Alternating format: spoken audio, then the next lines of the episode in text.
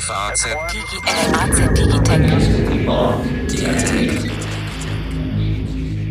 Herzlich willkommen zu einer neuen Folge unseres FAZ Digitech Podcasts, der Podcast, der über Technikthemen informiert und integraler Bestandteil unserer Digitech App ist. Sprechen möchten wir über Europas neuen digitalen Aufbruch. Fragezeichen hier im Studio sitzen Carsten Knob, unser Chefredakteur für digitale Produkte und ich bin Alexander Armbruster aus der Wirtschaftsredaktion. Also sozusagen, wir sind als Stammteam heute mal wieder hier im Studio und wollen analysieren, was da eigentlich gekommen ist. Carsten, neulich waren zuerst der Google und jetzt auch Alphabet Vorstandsvorsitzende Sundar Pichai in Brüssel. Dann in dieser Woche am Montag Mark Zuckerberg, der Gründer und Vorstandsvorsitzende von Facebook. Man sieht, die Anführer sozusagen des Silicon Valley sind nach Brüssel gekommen in der jüngeren Vergangenheit, nicht ohne Grund, sondern weil sie mal vorsprechen wollen, mal ihre Vorstellungen von Regulierung im Tech-Sektor und der Zukunft des Internets darlegen wollen, weil sie nämlich auch fürchten und offenbar ja auch zu Recht fürchten, dass die EU ein bisschen aufgewacht ist und neue Regeln erlässt oder zumindest selbst viel geschlossener auftreten möchte in der Regulierung der Digitalisierung. Zwei Sachen kamen dann ganz konkret am Mittwoch, die die Kommissionspräsidentin von der Leyen und ihre für das Digitale zuständigen Kommissare Frau Wester und Herr Breton vorgestellt haben. Ganz konkret eine European Data Strategy und ein White Paper on AI, also ein, ein sozusagen ein Grundlagen, Grundsatzpapier zur künstlichen Intelligenz. Carsten, Worum geht es denn in beidem ungefähr? Im, äh, in der European Data Strategy geht es um die Vollendung eines wirklich funktionierenden digitalen Binnenmarkts in Europa. Und die Frage, wie wir es schaffen, dass europäische Unternehmen auf große Datenpools zurückgreifen können, um daraus neue Wertschöpfung in einer Welt von künstlicher Intelligenz und Datenanalyse zu erzielen. Und an der Stelle ist dann eine Schnittstelle zu diesem White Paper on AI, weil es geht dann natürlich auch darum, mit welchen ethischen Regeln wir dieser künstlichen Intelligenz begegnen. Und äh, ob wir zum Beispiel dem Vorschlag des äh, von dir erwähnten Google-Chefs folgen, das vor allen Dingen maschinell vorzuprüfen oder ob es da auch noch menschlichen Einfluss geben soll. Die Kommission hat sich in ihren Vorschlägen für Letzteres entschieden. Wie ist dein erster Eindruck von dem, was da gekommen ist? Ist es der große Aufschlag, den von der Leyen ja im Grunde angekündigt hat? Sie hat ja zu Beginn ihrer Amtszeit gesagt, zwei ganz große Themen beschäftigt sie. Einmal will sie einen Green Deal oder Green New Deal für Europa auf den Weg bringen. Da hat sie was vorgelegt, auch mit konkreten Zahlen unterfüttert. Das zweite ist eine Digitalstrategie, digitale Agenda. Die ist jetzt nicht vollzählig gekommen am Mittwoch, aber das sollte sozusagen der große Aufschlag sein. Ist das ein großer Aufschlag? Nein. Warum? Also für beide Pakete, die du erwähnt hast, ist ein Green Deal und jetzt eben auch diese Datenstrategie gilt, dass da Summen in den Raum gestellt werden, die Frau von der Leyen mit ihrer Kommission überhaupt nicht hat. Also da werden Gelder in Schaufenster gestellt, die bis jetzt niemand zugesagt hat. Das Ganze wirkt also größer mhm. auf den allerersten Blick, als es eigentlich ist. Und wenn man dann etwas tiefer hineinschaut, stellt man fest, dass ganz, ganz viel ungeklärt ist, dass die Vorschläge schwammig sind, dass mhm. ganz viel noch zur Diskussion gestellt werden soll, dass es eben überhaupt noch gar keine äh, wirklich konkreten Vorschläge gibt, wie europäische Cloud-Lösungen jetzt in der Realität aussehen sollen. Da müssen wir gleich nochmal detaillierter drüber reden, ja. welche Daten da reinfließen sollen, wem das nützen soll. Und weißt, es gibt ähm, so ein schon etwas älteres Lied mit so einem Refrain, It's only words, but words is all I have. Das sind wirklich nur Worte.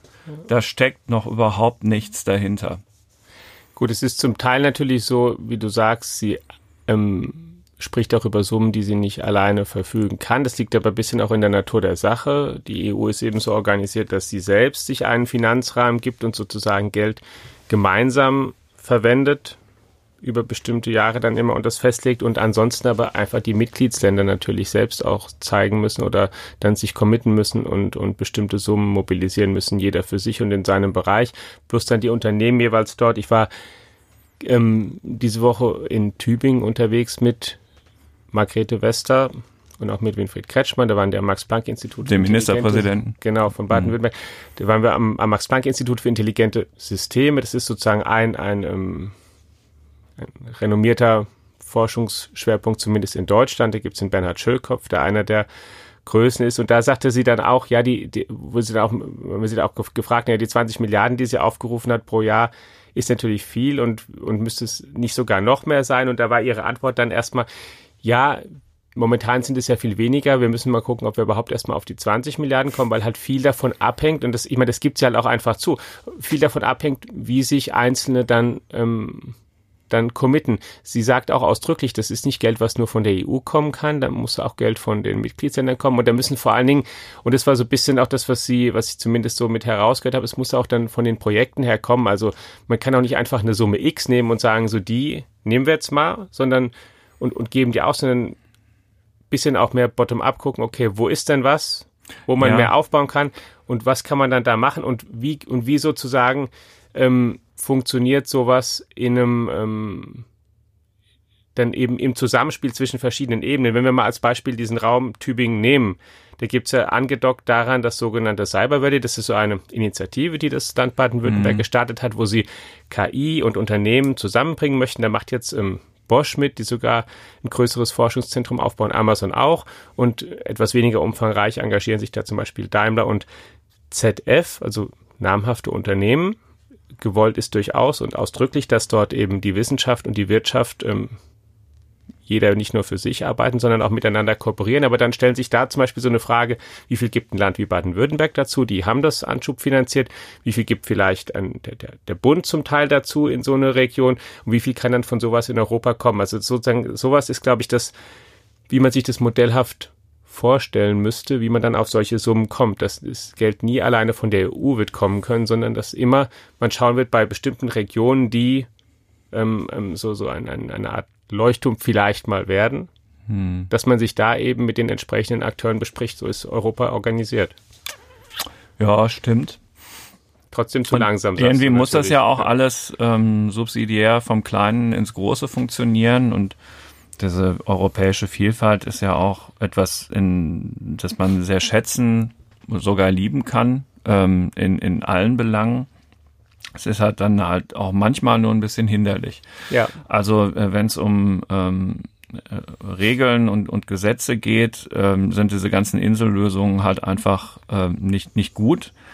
Europa ist als Flickenteppich da zu klein, äh, wenn es darum geht, in einer, sagen wir mal, bipolaren Welt zwischen Amerika und China seine eigene Rolle zu finden. Das, das muss besser werden es muss einen echten digitalen Binnenmarkt geben. Das kostet noch nicht mal Geld. Und dann ist der zweite Punkt, und das ist ja das, worauf du stärker auch abgehoben hast, eben genau dieses Thema Geld, das nicht da ist. Und da ist der Staat, da sind die Institutionen das eine, aber natürlich muss es auch von den Unternehmen kommen, sonst kommen wir nie ansatzweise auf die mhm. Größenordnungen, die nötig wären, die man investieren müsste in diese neuen äh, Wertschöpfungsketten und Technologien. Und ja, also das äh, Problem, dass unser europäischer Kapitalmarkt einfach nicht reif genug ist, weil wir alle viel zu zurückhaltend sind mit unseren Investitionen in Finanzmärkte vom Einzel, von der Einzelperson angefangen die zu wenig Aktien haben und so weiter. Das, das lässt uns in der Konkurrenzfähigkeit in diesen Belangen halt eben doch immer weiter zurückfallen. Ich bin jetzt gar nicht so, so, noch immer nicht so pessimistisch, wie das jetzt möglicherweise klingt. Mhm. Aber da es ja um diese Papiere geht, die in dieser Woche vorgelegt worden sind und da ich den Anlauf wahrgenommen habe, den die Kommission mhm. bis dahin genommen hat, habe ich deutlich mehr Konkreteres erwartet als das, was jetzt in Brüssel vorgelegt worden ist. Ja, ich auch. Das teile ich auch. Ich, vor allen Dingen die Fristen, die auch gesetzt wurden, bis in, innerhalb derer man jetzt sich äußern kann. Dann ist für dieses Jahr eine noch irgendwann im Laufe des Jahres eine Dienstleistungsrichtlinie angekündigt worden, wenn ich es richtig im Kopf habe. Das zieht sich alles sehr lang. Ich will jetzt auch nicht automatisch sagen, dass das in anderen Räumen sehr viel schneller ginge. Auch die USA sind jetzt zum Beispiel ähm, als Land jetzt auch nicht so, dass sie da den absoluten Turbo eingeschaltet hätten. Auch da vergisst man ja schnell, die bestehen auch nicht nur aus Silicon Valley, genauso wie aus China nicht nur aus Shenzhen besteht, sondern auch aus vielen Regionen, in denen es ganz anders aussieht. Klar. Aber wir haben natürlich einfach diese Schwierigkeit, dass wir noch zu zergliedert sind und noch zu weit weg von einem echten Binnenmarkt sind, wo, wie ja immer so schön heißt, Unternehmen leichter skalieren können, wo man einfach sagen kann, okay, wenn, wenn mir sagte das Kai Fu Li mal, der in der Google in China aufgebaut hat und jetzt im Wagniskapital Unternehmer in China ist, der hat es als schönes Bild mal gebracht, wenn du in San Francisco eine gute Idee hast, ist die halt auch in Chicago eine gute Idee oder du kannst sie dort zumindest auch als Produkt direkt anbieten. Oder in China, wenn du es in Shanghai machst, dann ist es in Peking halt auch direkt ein Produkt, was du halt rausbringen kannst. In Europa ist es nicht so einfach. Wenn du was in Berlin erfindest, ist es nicht sofort in Paris auch ein fertiges, ja, komplett kompatibles Produkt. Und das ist natürlich eine Schwierigkeit, denn an sich sind wir schon ziemlich groß mit 500 Millionen Menschen die potenziell, äh, die eben da sind. Und das Ansinnen finde ich auch richtig, eben da versuchen, gemeinsame Standards zu schaffen. Ja, weil du dann natürlich. Sollen es mal machen. Ja, genau, natürlich. Ja. Dann, da sind die Absprachen halt zum Teil, das ist halt schwierig. Ich kann dir auch aus dem Kopf nicht sagen, wie man es sehr beschleunigen kann. Ein Beispiel kann ich dir auch aus dem Alltag neulich sagen, weil ich in einem Universitätsklinikum gewesen, die erzählt haben, wie sie jetzt KI versuchen irgendwann mal in die, in die Onkologie zu bringen oder überhaupt mehr Präzisionsmedizin. Mhm. Allein die Frage, wie ähm, in welchen Formaten Daten erfasst werden und dann ein bisschen tiefgehendere Daten mal wirklich über Patienten und deren Krankheitsverläufe über eine ganze Zeit. Allein da gibt es zwischen Krankenhäusern Unterschiede. Sozusagen, dass man sich da in Deutschland schon zwischen Krankenhäusern erstmal einigen muss auf bestimmte Standards, die man da anwendet. Ungefähr so muss es dann auch im Endeffekt europäisch laufen, weil die, die kann, das muss gar nicht zwingend eine Kommission sein. Da müssten sich zum Beispiel mal, um mal in diesem Bild zu bleiben, große Klinikbetreiber auch über Ländergrenzen hinweg irgendwann mal einigen wahrscheinlich, auf irgendeinen Standard verständigen, in dem diese Daten dann aufbereitet werden, dass man sie auch gemeinsam nutzen kann. Denn das ist ja, und da komme ich mal zu dieser Strategie, auch ein Bereich, den Sie konkret nennen. Gesundheit ist so ein Hoffnungswert, den man hat, ne, dass man da halt mehr machen kann. Und da fand ich auch interessant, ich habe dann, dann nämlich direkt nachgefragt, ja, wie ist es denn mit den Patienten? Trauen die sich überhaupt? Also sind die überhaupt bereit, ihre nee, Daten also zu Also Krebspatienten sind dafür sofort Genau, sagt ihm auch, die, die, Patienten sind bereit, dass es nicht Wenn's ist. Wenn es ums Leben geht. Ja, aber auch ja. generell in der, innerhalb der Behandlung, das scheint gar nicht das Problem zu sein. Ich dachte erst, da liegt die Hürde sozusagen höher. Natürlich wollen sie eine zuverlässige ähm, Umgebung. Sie wollen die Daten jemandem geben, wo sie wissen, okay, die Daten sind dann hier, die bleiben auch hier.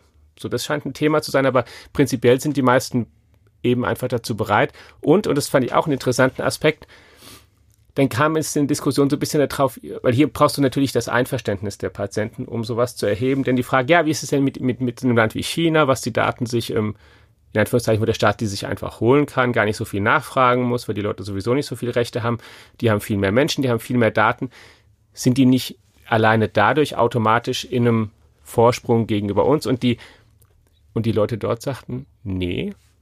Die sagten dann, und das fand ich auch einen interessanten Satz, den, möchte, den kann ich einfach mal wiederholen, wenn du so viele Daten hast, dann weißt du zwar wahrscheinlich dann irgendwann sozusagen die chinesische KI, ob es besser ist, einen Apfel oder eine Orange zum Frühstück zu essen, aber qualitativ hochwertigste Daten, die wirklich in die Tiefe gehen von so einer Behandlung, die dann vergleichbar machen, wie kann man wirklich ähm, so eine länger andauernde Krankheit gezielter als bislang bekämpfen, da sehen die noch eine unglaubliche Chance für uns und auch weiterhin Potenzial, dass wir da Spitze sind und an der Spitze auch bleiben können. Hm. Fand ich zumindest eine interessante ja. Anwendung also aus das, der Praxis. Das, das ist ja auch bestimmt richtig. Und trotzdem, wenn jetzt, wenn man jetzt zurückspulen würde, und nochmal hören würde, wie viel Konjunktive in dem drin waren, was du gerade gesagt hast. Ja, ne? ja du hast recht. Und, ja, und wie viel von Chancen und Potenzialen die Rede war.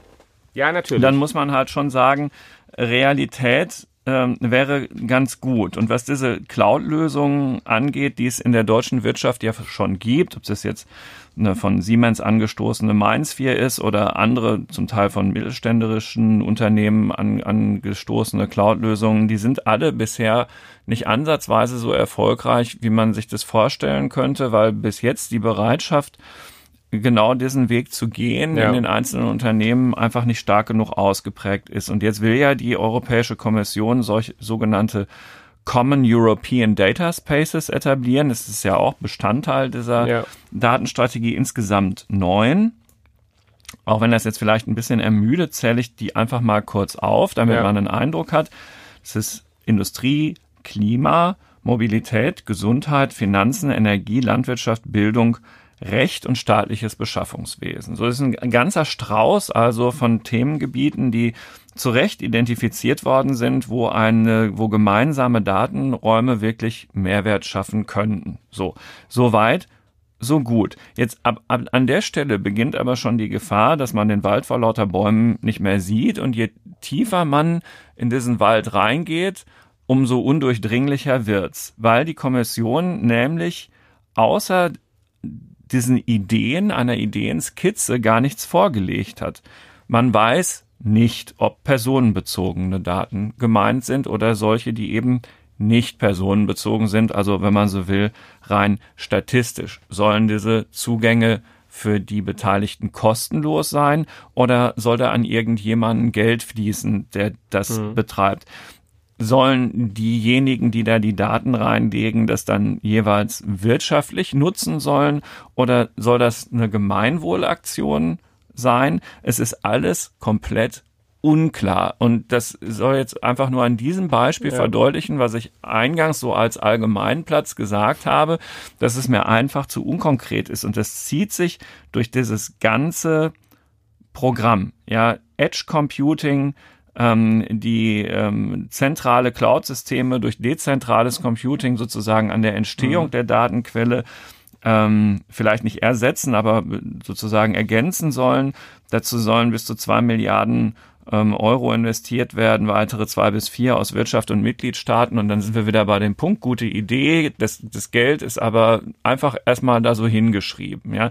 It's, mhm. it's only words. So, und das reicht im Jahr 2020 einfach nicht mehr aus, weil äh, die, Erkenntnis, dass wir in Europa hinten dran sind, die ist, das ist ja noch wohlwollend, wenn ich jetzt sage, dass es dabei seit fünf Jahren bestimmt kein Erkenntnisproblem mehr gibt.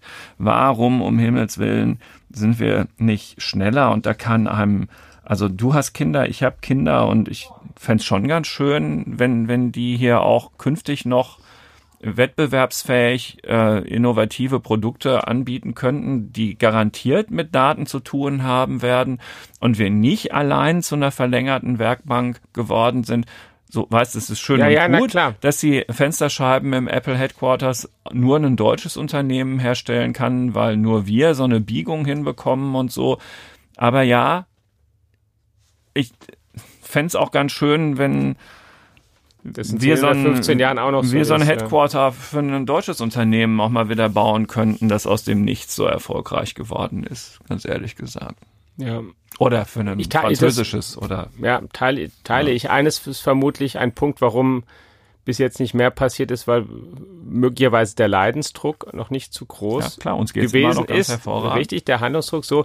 Das ist jetzt, hat sich das in der jüngeren Vergangenheit stärker zugespitzt, muss man tatsächlich ja sagen, weil halt auch diese, einerseits, weil die darin erfolgreichen großen Unternehmen natürlich jetzt mittlerweile so groß sind und über so viele Möglichkeiten verfügen, dass jetzt auch in anderen Branchen die Unternehmen auch Angst kriegen und sich Sorgen machen. Und du siehst ja auch an der Börse jede Nachricht, wenn, wenn das wieder heißt, zum Beispiel Amazon ähm, interessiert sich für diese Branche oder kauft jetzt in, in irgendeinem anderen Bereich irgendwas dazu, reagieren dort Aktienkurse sehr stark. Also die haben natürlich ein, ein sehr großes Level erreicht. Und das andere, das hast du schon auch relativ zu Beginn mal gesagt, auch die ganze Weltlage hat sich natürlich geändert. Das Klima ist rauer geworden. Es ist ähm, von der Idee, wir machen ähm, sozusagen diese ursprüngliche Globalisierungsidee, jeder spezialisiert sich auf das, was er am besten kann, unter der Bedingung, dass ähm, dauerhaft Friede zementiert ist und, und, ähm, und, und kooperative Grundhaltung zwischen allen Beteiligten. Das hat sich ja massiv verändert. Es hm. gibt eine, eine, eine ähm, gewachsene Rivalität, Erhebliche jetzt, ganz offen ausgebrochene, ja, ja, und eine offen ausgebrochene zwischen USA und China zum hm. Beispiel und und das ähm, Leute von von von Splinternet mittlerweile reden und das es faktisch ja auch schon gibt. Also faktisch ein, es gibt ja mehr oder weniger ein Klar, chinesisches, ein, ein, anderes, auch ein russisches, ja, ein, ein russisches sozusagen ist bisschen ist im Internet, Entstehen ja. und und dass in dieser Gemengelage sich diese Fragen überhaupt wieder mehr stellen, die die ähm, sozusagen in die ganz andere Richtung gehen, nämlich ähm, wie souverän muss man sein, was muss man alles selbst können. Bei bestimmten Sachen will ich vielleicht gar keine komplette Spezialisierung, sondern ich will einfach dieses Wissen hier haben in einem gewissen Umfang, egal ob ich der bin, der es am effizientesten herstellen kann oder nicht, weil ich es einfach brauche, um dauerhaft mitreden zu können.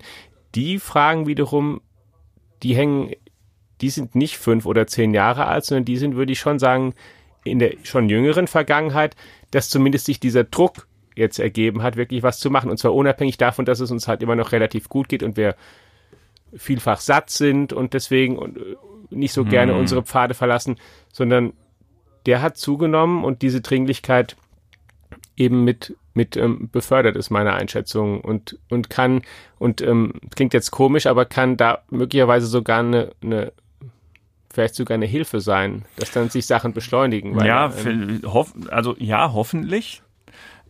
War es aber, das, ich denke, das ja. stimmt, was du sagst. War es aber auch, dass die gesellschaftliche Debatte in Europa, nicht nur in Deutschland, jedenfalls in den größeren Ländern, fast überhaupt nicht sich mit diesem Problem befasst. Das äh, ist vielleicht bei dem einen oder anderen, der ohnehin irritiert ist, eine diffuse Angst, dass sich da auch alles Mögliche noch verändert, ja, obendrein zu ja. all dem, was man sehen kann. Ähm, aber dass das wirklich breit diskutiert wird, auch als mögliche Antwort auf die großen Fragen, die zum Beispiel freitags Schüler auf die Straße treiben, nämlich eben Klimawandel und so. Ja, dass, dass all das, worüber wir hier reden, eventuell die beste Antwort darauf sein kann, nämlich eine breite Datenanalyse, die zu Ergebnissen führt, wie dann vielleicht tatsächlich CO2 im großen Stil eingespart werden kann, indem wir bestimmte Dinge einfach viel, Klammer auf, künstlich, Klammer zu, intelligenter berechnen mhm. und lösen. Diese, die wirklich ähm, große Chance fließt in die Debatte gar nicht ein und wir stellen die Weichen nicht, um auf diesem Pfad voranzukommen. Und das, das ist eigentlich entsetzlich.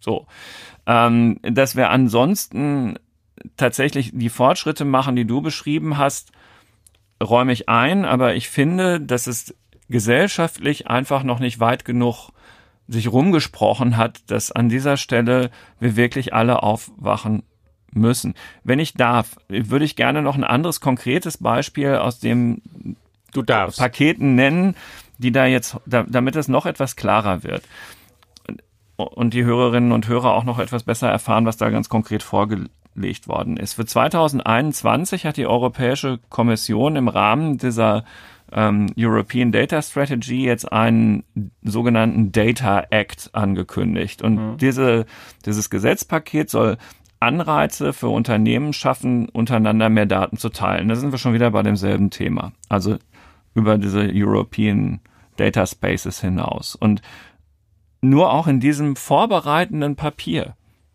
gibt, findet keine Klärung statt zum Spannungsfeld zwischen Maschinendaten, zwischen anonymisierten Daten und ähm, personenbezogenen Daten. Und man hat das Gefühl, vielleicht stimmt es ja nicht, aber als Betrachter von außen, interessierter Betrachter von außen, hat man das Gefühl, dass die einfach ihre Hausaufgaben immer noch nicht gemacht haben. Und ich finde, das ist unverzeiht. Ja, war so in so einem Papier ja schon mal mehr geklärt sein könnte, wenn mhm. 2021 das Gesetz fertig sein soll, weißt du auch, ja, wie lange, so lange hin. Ja, eben. Wir, wir haben ja jetzt schon der Februar von 2020 ist schon fast wieder rum.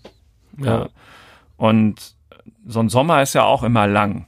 Ja, und, und ja. Zeit ist schnell verloren und ähm, auf die Zeit kommt es tatsächlich an. Äh, wir verlieren jeden Monat, in dem Europa da sich nicht sortiert bekommt, unglaublich ähm, an ja tatsächlich künftiger Wettbewerbskraft. Und das besorgt mich schon. Ja, weil wir halt, also sozusagen von unserer Struktur her, haben wir halt den Nachteil, dass wir hier ein zu viele noch zu separierte Märkte auch nebeneinander haben, ja, wo du halt auch unternehmerisch nicht so schnell groß werden kannst wie in anderen. Ich weiß. Aus dem Grund. Und das ist aber natürlich, ich meine, das ist auch ein, aber dann auch wieder ein Grund, dass das nagt so an einem Thema, was wir auch die vergangenen Jahre immer mal hatten. Wenn du da mehr machen möchtest, müssen auch zum Teil die einzelnen Länder auch bereit sein, etwas mehr Rechte in bestimmten Bereichen wahrscheinlich abzugeben nach Brüssel. Ein einheitlicher Rahmen und Markt. Ähm, Wobei es im Wettbewerbsrecht ja. zum Beispiel ja gar nicht so schlecht funktioniert. Ja, ne? Da ist, genau. die, ist die EU ja eigentlich schon und auch, und im auch Güterverkehr von allen. Also den, genau, den normalen auch. Binnenmarkt, den ja. normalen europäischen Binnenmarkt, das ist ja vielleicht sowieso die größte Erfolgsgeschichte der Europäischen Union. Im klassischen Güterverkehr, den gibt es ja. Ja. So.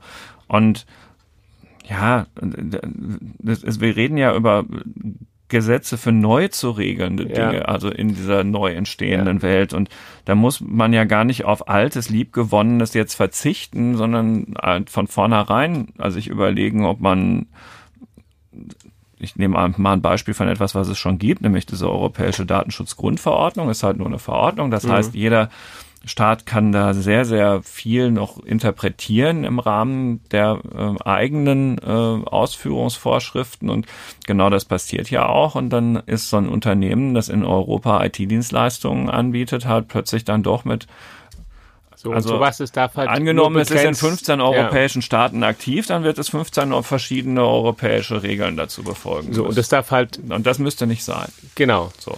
Und da müsste man halt im Kern aber dann bereit sein, auch ein bisschen mehr wahrscheinlich abzugeben, beziehungsweise zu akzeptieren. Ja. Dass es dann eben einfach so ist. Genau. Ja. Ja, viel mehr gibt's dazu schon fast gar nicht mehr zu sagen. Die müssen echt weiter Gas geben. Wenn ich deine Eingangsmoderation nochmal aufgreifen darf, diese Amerikaner haben die Hosen voll Schrägstrich gehabt, deswegen waren sie in Brüssel diese Googles und Facebooks dieser Welt und haben von sich aus ja, Regulierung angeboten. So, und wenn wir jetzt dieses Momentum nicht nutzen, also wie blöd wären wir denn dann? Also diese Kommission muss da echt am Ball bleiben. Wobei ich da, ja. ich meine, da tatsächlich die Äußerung zumindest nach draußen ist mein Eindruck, dass die zumindest da sehr ähm, die Beteiligten fokussiert sind, egal ob es, ob es Frau Wester ist oder, oder Thierry Breton ähm, der ein guter alle, ist, Breton ist genau der vom Fach ja, ist von, und von Wester Athos, ist ja, Wester hat ja auch genau. wettbewerbsrechtlich auch ein ja. und als als Wettbewerbskommissar ja. sich auch ein auch ein sehr die guten Leute Beruf erarbeitet, die da auch fokussiert sind und die auch zumindest im im im, im Wording auch jetzt als am Montag ähm,